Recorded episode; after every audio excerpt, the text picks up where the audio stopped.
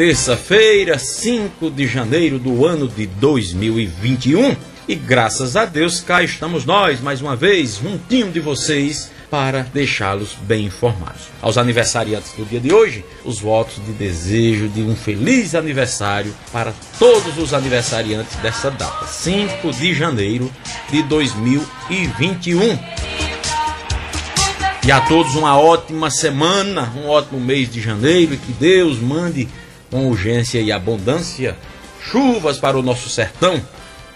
Os trabalhadores, principalmente os agricultores nordestinos, já estão aguardando com muita ansiedade a quadra invernosa que Deus, com sua infinita bondade e soberania, mande água e chuva para liquidar a seca, a estiagem a fome, principalmente dos animais, e a sede também.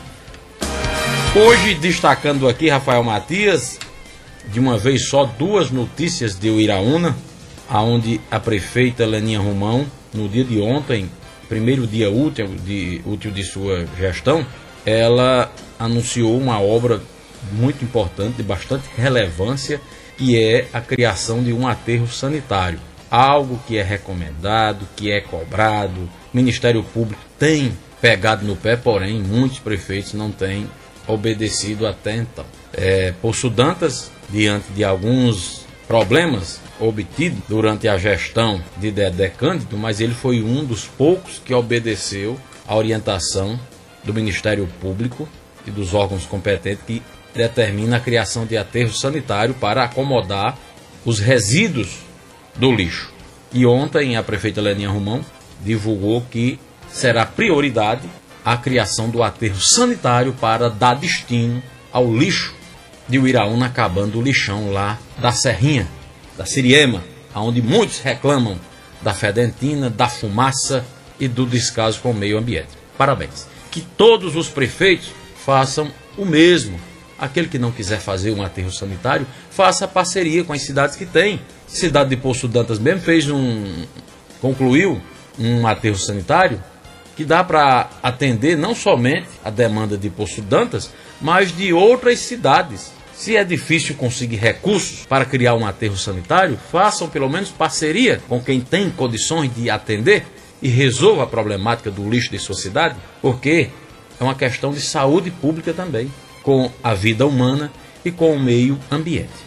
E mais uma notícia que eu destaco aqui de Uiraúna no dia de hoje é a demissão em massa dos servidores comissionados e contratados, anunciado ontem pela gestão municipal, prefeita Leninha Romão, trazendo aqui Prefeitura de Uiraúna exonera servidores de cargos comissionados. A exoneração de servidores foi publicada em portaria assinada pela prefeita Leninha Romão. Servidores que ocupavam cargos comissionados e que eram ocupantes de funções de confiança nas estruturas administrativas na Prefeitura de Uiraúna foram exonerados conforme publicação na portaria 0001-2021. A exoneração dos servidores segue a necessidade de reanalisar toda a estrutura administrativa municipal para melhor utilizar o quadro de servidores efetivo municipal. É o documento que é datado de 1 de janeiro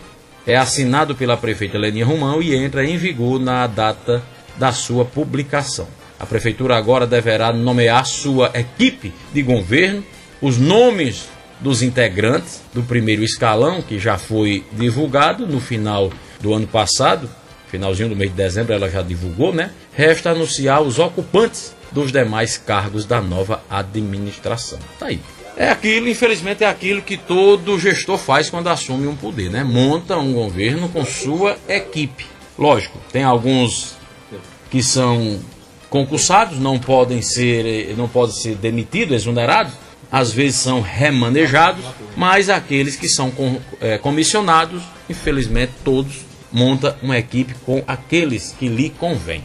Não é algo inédito, é de se lamentar sim, muitos pais, pais de família perdem seus empregos.